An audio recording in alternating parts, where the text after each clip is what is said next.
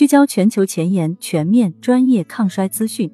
大家好，这里是时光派，今天为你带来连吃十年药物抗衰效果如何？哪种抗衰药物将获 FDA 首肯？欢迎大家点赞关注，可微信搜索时光派，添加助理 time 派零六。本文由时光派研究院编译自全球最具影响力的商业杂志之一《财富》杂志，以浅显易懂的文字梳理解释了主流抗衰药物的原理，介绍了抗衰领域顶尖专家 m a r Barzilai、David Sinclair 等人的研究成果，并整理了几大抗衰生物科技公司抗衰药物临床实验的最新进展。是什么抗衰药让 Barzilai 博士坚持不懈吃了十年之久？Senolytics 衰老细胞清除药物最新临床实验结果如何？哪种抗衰药物将率先获得 FDA 批准？一、抗衰专家年轻十岁的奥秘是什么？抗衰药让知名抗衰专家坚持不懈服用长达十年之久。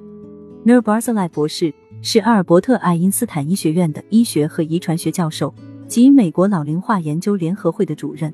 现年六十七岁的他，看起来却与十年前差不多。甚至更加容光焕发。他将逆龄生长的秘密归功于一款治疗糖尿病的药物二甲双胍。虽然他并没有糖尿病，但他已经服用该药物长达十年。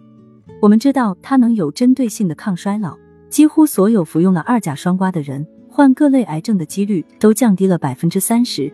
它还能延缓认知能力下降，即使有多种疾病且体重超标的糖尿病患者。服用二甲双胍之后，其死亡率甚至比未服用该药物的健康人群还要低。Barzilai 博士表示，他的观点在众多研究中都得到了验证。总体而言，这种安全、便宜、已有数十年历史的药物，不仅可以治疗糖尿病，似乎还可以延迟老年阶段相关的慢性疾病，缩短疾病年限，并延长老年科学家口中的健康寿命。除了二甲双胍，还有众多药物被用于抗衰领域研究。学术研究人员和许多初创生物技术公司正在探索如何减缓、阻止甚至逆转衰老。二、对症下药，精准逆转衰老。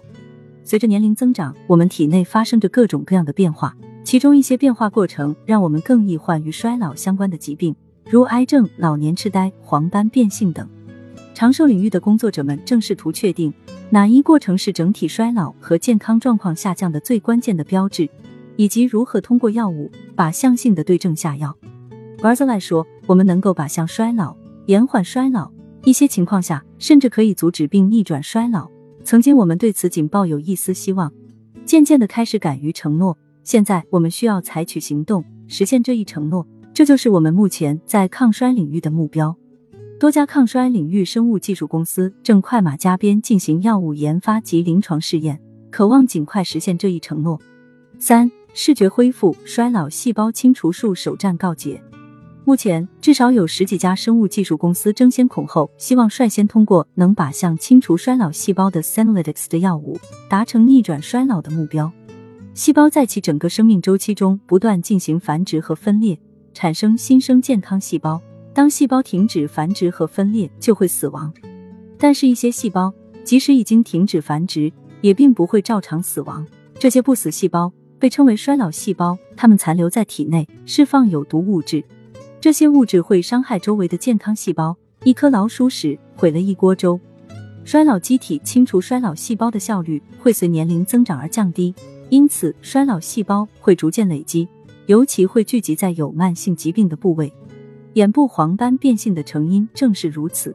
在某些疾病中，Senolytics 可以清除有毒废旧且功能失调的细胞。留下年轻、健康、功能良好的细胞。达沙替尼就是一种 Senolytics 药物，已获得 FDA 批准，用于治疗某些类型的慢性粒细胞白血病。在这些公司中，Unity Biotechnology 公司备受瞩目，研发出了一款衰老细胞清除药物 X 幺三二五，目前正处于糖尿病黄斑水肿和年龄相关性黄斑变性的二期临床试验中。这两种疾病都会造成视网膜损伤。进一步导致视力丧失。该公司的糖尿病黄斑水肿患者的初步实验结果表明，衰老细胞清除药物 X 幺三二五成功清除了眼睛中引起问题的衰老细胞，促使健康细胞进行修复和再生视网膜，从而恢复丧失的视力。英利首席执行官 Annie Van Gogh 博士表示，实验二十四周时，已经可以看到组织显著重塑，患者的视力和视网膜结构都有了很大的改善。视觉恢复仅仅是第一步，绝大多数投资开发 Senolytics 的公司不会止步于此，他们致力于一步步开发新的药物，直到能够弄清楚如何制造一种可以清除所有衰老细胞的药物，而不仅限于治疗某一种疾病。四、逆转年龄，时光倒流或能实现。你的生物钟不是单向运转的，大卫·辛克莱。当衰老细胞在衰老的机体中积聚，数量越来越多，到处肆虐时，DNA 表面也发生了关键的变化。